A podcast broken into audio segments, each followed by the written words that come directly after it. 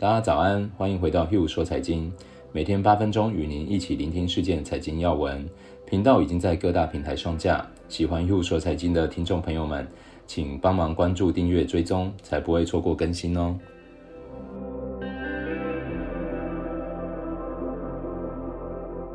大家好，我是 Hugh，今天是十一月二十七号，礼拜五。今天来跟大家聊聊，怎么样从市场看到资金动向。因为我们昨天聊到资金流向可以帮助我们快速抓到市场的脉动，毕竟股票市场还是用资金堆出来的，掌握趋势才能及时调整。是因为从国家产业甚至不同的主题之间，资金流向都可以在我们的监督范围。之所以可以做到这一点，其实靠的就是今天的主题 ETF。跟大家简单介绍一下。两千年，美国国内市场 ETF 仅有九十五档，当时的资产规模大约七百亿美元。但是到了今年，美国的 ETF 就已经高达两千三百多档，总市值超过了四兆美元，成长速度非常的快，二十年成长了二十三倍。由于投资范围包山包海，从股票、债券、金融、原油到农产品，应有尽有，ETF 已经不仅仅是一般投资人的最爱，更多的投资机构也开始使用这个交易工具。也因为这样，当市场趋势改变的时候，巨额的资金流动成为相当好用的观察指标。从资金的流向，我们可以看到市场的风险偏好、青睐的类股，甚至当红的主题。对于一般投资人来说，假如你是看好美国或是看好中国的股市，大可以买该国总体股市的 ETF，持有大盘，当个轻松的投资人，就像看好台股就买台湾五十一样。除此之外，如果你刚刚听完一个讲座或看到一个财经消息，可能会认同里面的观点，判断某一个产业的前景不错，却不知道怎么开始投资，这时候我觉得 ETF 就能帮上忙。比如说，像看好电动车的投资人，可以买电动车厂的 ETF，或者是电池概念 ETF。假如你是看好 5G 产业，除了直接买 5G 概念 ETF 以外，也可以买通讯基地台的 REITs。像我们昨天提到，一个投资概念形成以后，我们可以从不同的角度切入，找出最适合我们的策略。毕竟，一个庞大产值的市场，上中下游其实都有很好的获利机会。有时候，真正赚钱的企业需要花点时间挖掘，而当这些已经上堂准备好的 ETF，就是能帮我们把握获利的最佳工具，不需要再花时间去一档一档剖析股票，让我们的投资变得简单。就用这周提到的大麻和 IPO 这两个主题为例子，我分享一些 ETF 给大家。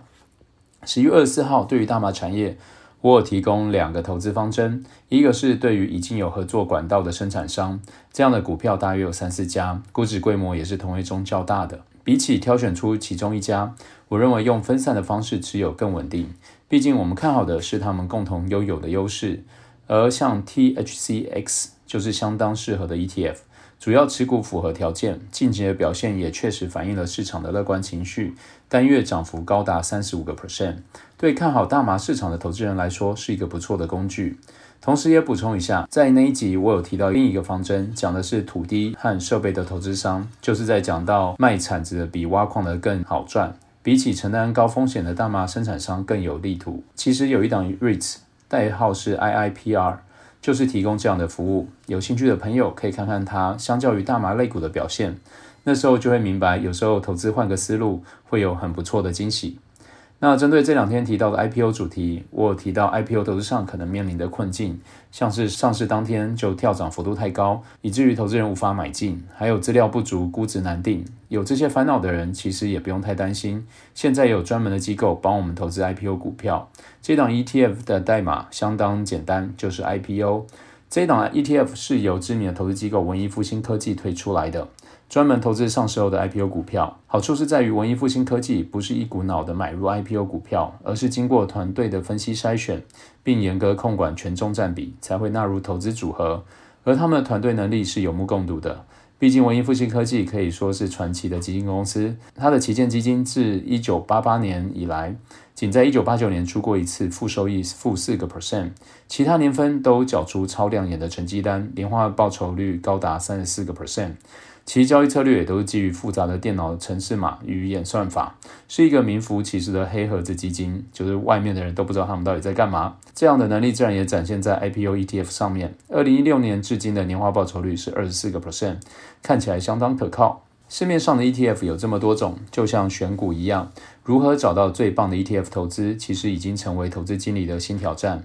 对我来说，ETF 不只是用来看资金趋势，更常用来补充完善我的规划。比方在美股投资上，我花了很多的时间精神去研究美国股票。所以会倾向自己来建构美股的投资组合，但是对于商品较少或者是把握度较低的市场，比如说像现在市场相当看空美元，相对看多新兴市场，这时候我们就可以透过 ETF 投资很多新兴市场的产业或者是国家，呃，避免承担单一个股的风险，这样我就可以把更多时间集中在我自己专注的美股投资，才会更有效、更简单。未来有机会会再分享更多有趣实用的 ETF 给大家。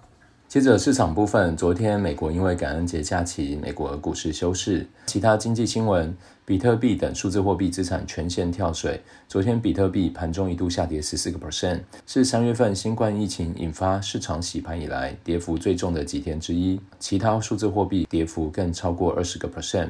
这种走势令人对加密货币最新一轮的涨势持久性产生了怀疑。比特币过去九个月累计涨幅高达两百五十个 percent。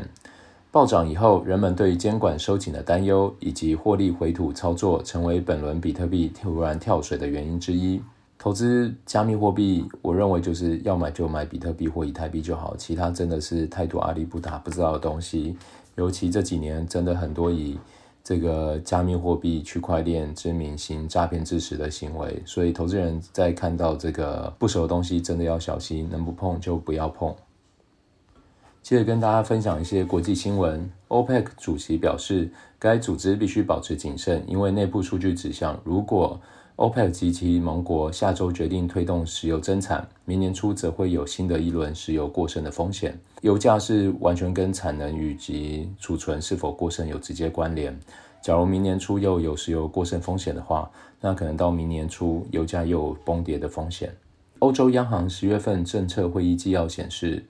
欧洲区经济开始出现初步的融资紧张现象。再来就是因为新冠疫情，新冠疫情使迪士尼关闭主题乐园后，该公司宣布进一步裁员四千人。由于昨天休市，新闻比较少，我们今天就聊到这了，我们下周见喽。